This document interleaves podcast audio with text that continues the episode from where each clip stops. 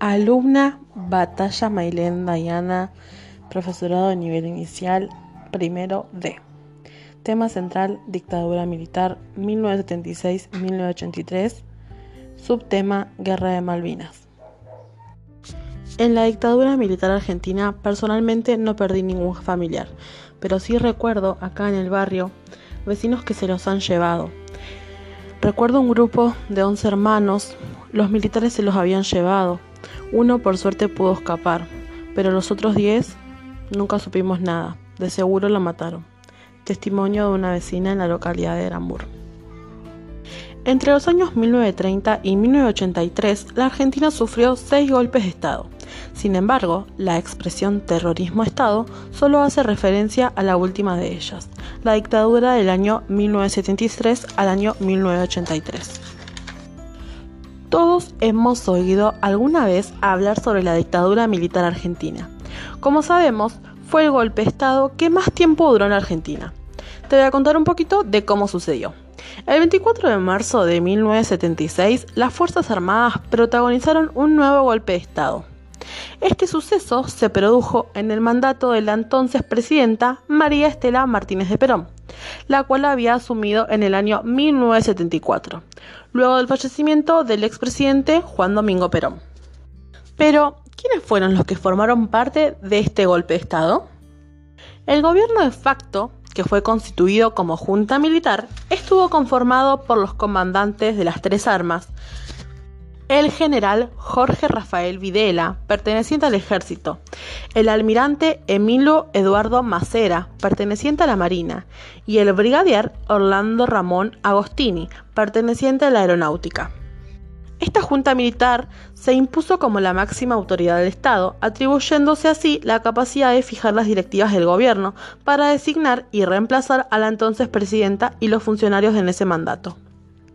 ¿Cómo comenzó este mandato? En la madrugada del 24 de marzo del año 1976, la Junta Militar presentó un comunicado a todo el país en el cual decía que asumía la conducción del Estado argentino como parte de una decisión por la patria, en cumplimiento de una obligación irrenunciable, buscando la recuperación del ser nacional y convocaba a la ciudadanía a ser parte de esa nueva etapa en la que había un puesto de lucha para cada ciudadano. ¿Cómo influyó en el país este suceso?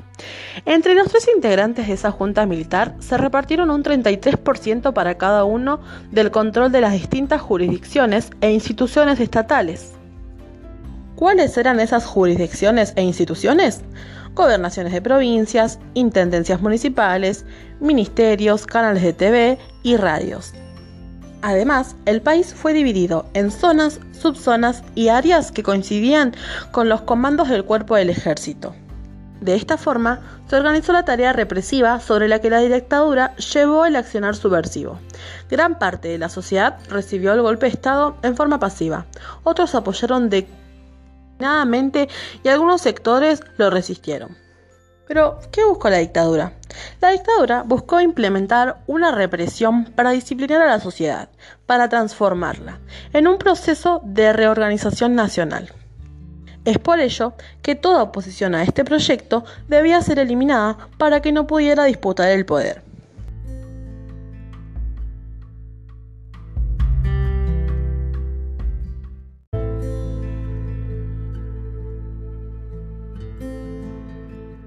Como todos sabemos, en la dictadura sucedieron varios acontecimientos, entre ellos la censura, las alrededor de 30.000 personas desaparecidas, el exilio, la apropiación de menores, muchas muertes, el Plan Cóndor, la Guerra de Malvinas, etc.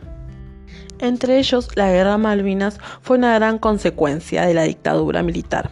Este acontecimiento sucedió en el año 1982 y fueron 10.000 soldados los que consolidaron el grupo que partió al combate. Claro que los 10.000 no eran soldados matriculados, sino que gran parte eran hombres que habían sido capturados por los militares para ir al combate. ¿Cuál fue el conflicto? Fueron varios los puntos de conflicto en Argentina, pero todo se detonó cuando un grupo de tareas encabezado por el ex capitán de fragata Alfredo Astiz hizo la bandera argentina en Grytviken, en Islas Georgias del Sur, y esto provocó el reclamo británico. ¿En qué condiciones se encontraron los soldados cuando llegaron allí? varios soldados declararon que el suelo de las Islas Malvinas no era un terreno fácil, ya que era desconocido. Las condiciones en las que se encontraban los soldados argentinos era decadente. El agua filtraba del suelo y se llenaban los pozos donde los soldados vivían y asentaban su puesto de lucha. No eran bien alimentados y pasaban mucho frío. Entonces, el 2 de abril, arribó un grupo de soldados a las Islas Malvinas. Y aunque la conducción militar argentina no había previsto una respuesta militar británica, luego de tres días, las fuerzas de Gran Bretaña se dirigieron a las Islas Malvinas. Entonces surgieron los siguientes sucesos. En primer momento, los británicos bloquearon el puerto Howard. Luego, a lo largo del mes, hubo una actividad diplomática y la República Argentina cosechó adhesiones entre sus naciones hermanas latinoamericanas, menos Estados Unidos, que declaró su apoyo a Gran Bretaña. A finales de abril, los británicos expulsaron a los argentinos de las Islas Georgias y atacaron el archipiélago de Malvinas. Luego, el 1 de mayo de 1982, aviones británicos bombardearon el aeropuerto de Puerto Argentino. Al día siguiente, el 2 de mayo, el submarino Conqueror hundió el crucero argentino Ara General Belgrano, donde murieron 323 de sus tripulantes. Luego de eso, no hubo manera de negociar alguna salida diplomática al conflicto. Unos días después, aviones argentinos devolvieron el golpe y hundieron el crucero británico. Durante muchos días, la aviación argentina bombardeó los barcos británicos, pero eso no impidió el desembarco de los ingleses a la isla Soledad. Finalmente, luego de 74 días de combate, el 14 de junio de 1982, el gobernador militar Mario Benjamín Menéndez se rindió ante el jefe británico. Y tras unos días en las Islas Malvinas como prisioneros de guerra, los soldados embarcaron para partir a sus hogares.